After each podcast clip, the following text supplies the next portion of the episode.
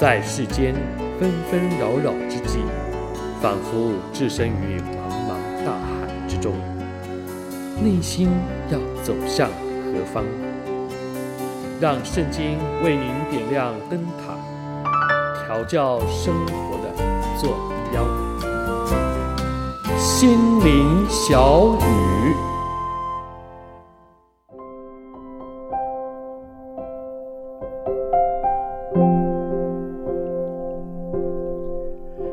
朋友、弟兄姐妹，大家好！又到了我们心灵小语的时刻，我是志阳。不知道啊，我们是否看过一些啊、创作呈现，尤其是动态的，好像一些舞台表演啊，或者是一些啊、创意的广告。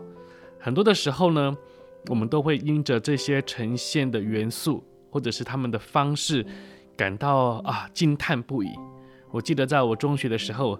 正好也是意识形态广告兴起，很多表达的手法出人意料之外。例如啊，把一群鸭子，每一只呢都安放在教室的椅子上，一张桌椅一只鸭。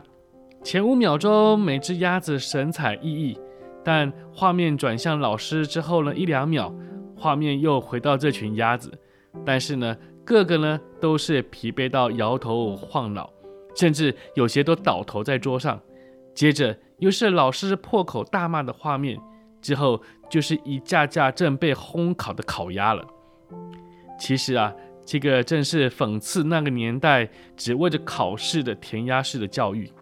但这个表达的手法呢，真的是让人非常的深刻。然而，如果我们只是单单的啊停留在这些表达的手法上的那种惊奇，却忽略了这些表达最终的诉求。那就很可惜，这创作者的巧思。其实，这也让我们联想到，神也会用很多的方式，甚至有些是很有创意的，有些会让人惊叹或者是印象深刻的呈现，来表达神最重要的诉求与心意。但很多的时候，我们却停留在那些啊、那些方式上面，而忽略了这些方式真正。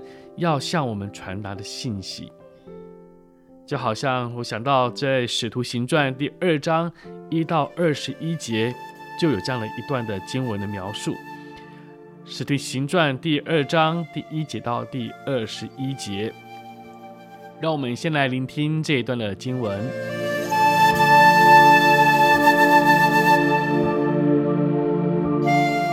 旬节到了，门徒都聚集在一处。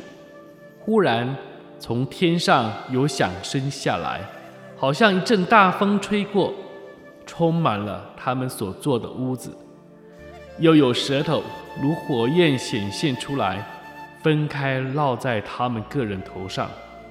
他们就都被圣灵充满，按着圣灵所赐的口才，说起别国的话来。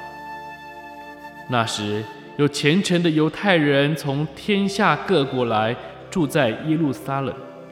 这声音一响，众人都来聚集。个人听见门徒用众人的乡谈说话，就甚纳闷，都惊讶稀奇，说：“看哪，这说话的不都是加利利人吗？我们个人怎么听见他们说我们生来所用的乡谈呢？我们帕提亚人。”米底亚人、以兰人和住在美索不达米亚、犹太、加帕多加、本都、亚细亚、佛吕加、庞菲利亚、埃及的人，并靠近古利奈的利比亚一带的地方的人，从罗马来的客旅中，或是犹太人，或是进犹太教的人，克里特和阿拉伯人，都听见他们用我们的乡谈。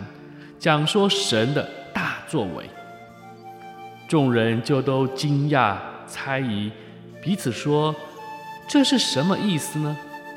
还有人讥笑说：“他们无非是新酒灌满了。”彼得和十一个使徒站起，高声说：“犹太人和一切住在耶路撒冷的人呐，这件事你们当知道，也当侧耳听我的话。”你们想这些人是醉了，其实不是醉了，因为时候刚到四初，这正是先知约珥所说的。神说，在末后的日子，我要将我的灵浇灌凡有血气的。你们的儿女要说预言，你们的少年人要见异象，老年人要做异梦。在那些日子，我要将我的灵浇灌我的仆人和使女。他们就要说预言，在天上我要显出奇事，在地下我要显出神迹，有血，有火，有烟雾。日头要变为黑暗，月亮要变为血，这都在主大而明显的日子未到以前。到那时候，凡求告主名的，就必得救。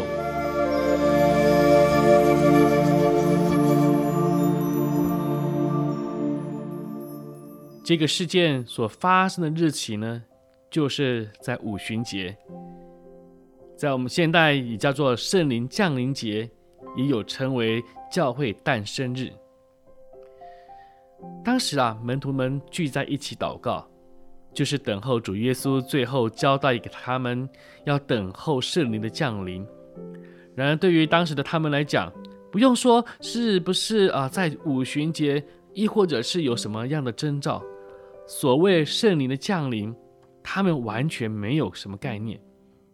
而当他们顺服主的吩咐，等候一段时间，就在五旬节那一天，也就是许多原来住在啊外乡的犹太人回到耶路撒冷过节之际，突然间，圣灵一阵响声像风一般吹过这些门徒，这也同时吸引了正当在守节的这些外乡人。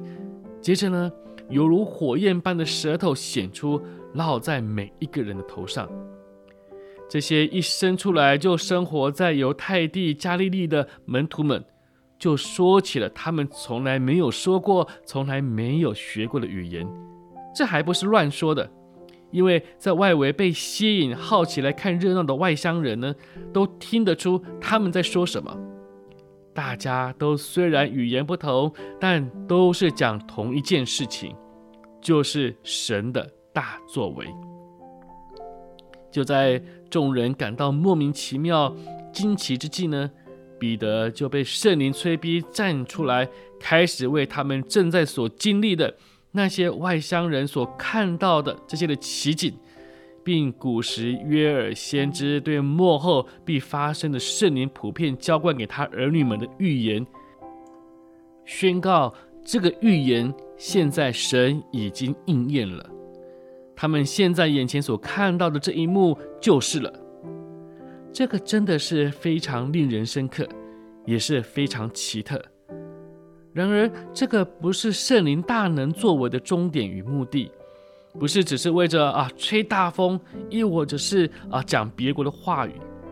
神这个伟大的作为，最重要的就是指向约珥先知那段预言的最终的目的。到那时候，凡求告主名的，就必得救。意思就是这个时刻已经到了，就是现在。真正能够得救的，不是因为犹太的血缘。不是民族传承，不是割礼的记号，而是愿意前来向主求告与呼求他的名。换句话说，救恩的门已经开启，现在就是这个时刻。然而啊，说真的，圣灵降临这个作为呢，的确是令人惊叹，以至于呢，我们就停在这个事件怎么样产生呢？甚至是不是我们要同样的拷贝出同样的事迹，亦或者是啊，怎样才能说预言？我们可以见异象，甚至做异梦。但不要忘记了，这一切都是神在幕后亲自要做的大作为，是在于神的主权，不是按着我们自己就可以翻版的。但无论神要如何做，有一件是肯定的。也就是圣灵降临最直接的目的，也是我们必须要有所回应的，那就是这个时刻，救恩之门已经开启。我们是否愿意求告主名呢？